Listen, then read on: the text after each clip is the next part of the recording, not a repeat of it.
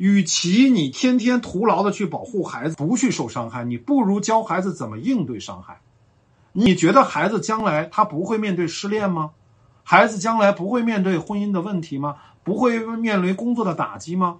他的人生不会有各种各样的坑吗？那到那个时候你怎么保护他？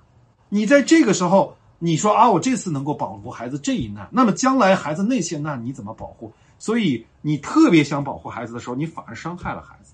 我不知道这么说说明白没有？其实我是觉得，做父母的，与其去保护孩子，不如给孩子树立一个三观，就是人生本来就是无常的，我们要去面对问题，直面人生，去解决问题，没有过不去的坎。你得给孩子这么一个比较有硬气的一个三观，才能够让这个孩子对未来有希望。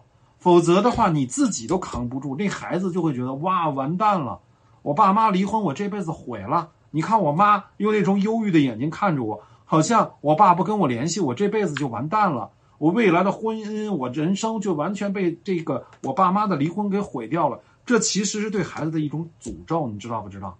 能理解我的意思吗？你得告诉孩子，就是说这事儿发生了，的确对我们是打击，但是我们一定能够更好的活下去，没有问题。嗯，你这样才能给孩子一种什么样的感觉？啊？你觉得给孩子什么样的感觉？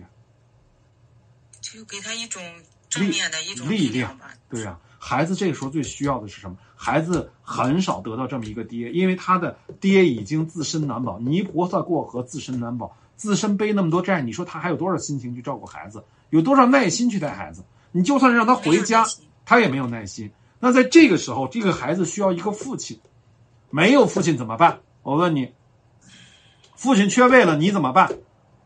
缺就缺吧，让这孩子缺吧，我我就当我的老母鸡，我不当爹，那行吗？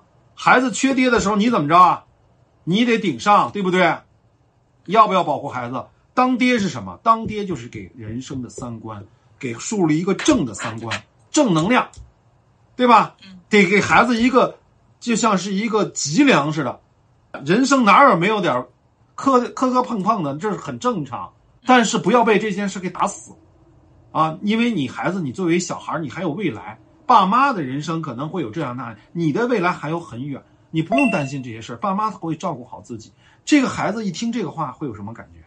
你说说接，着可能就心里就踏实了，稳定了安全了。所以你不要说，哎呀，我要牺牲我自己挽回这个婚姻，这样呢，这个孩子才能保护。不告诉你不会的。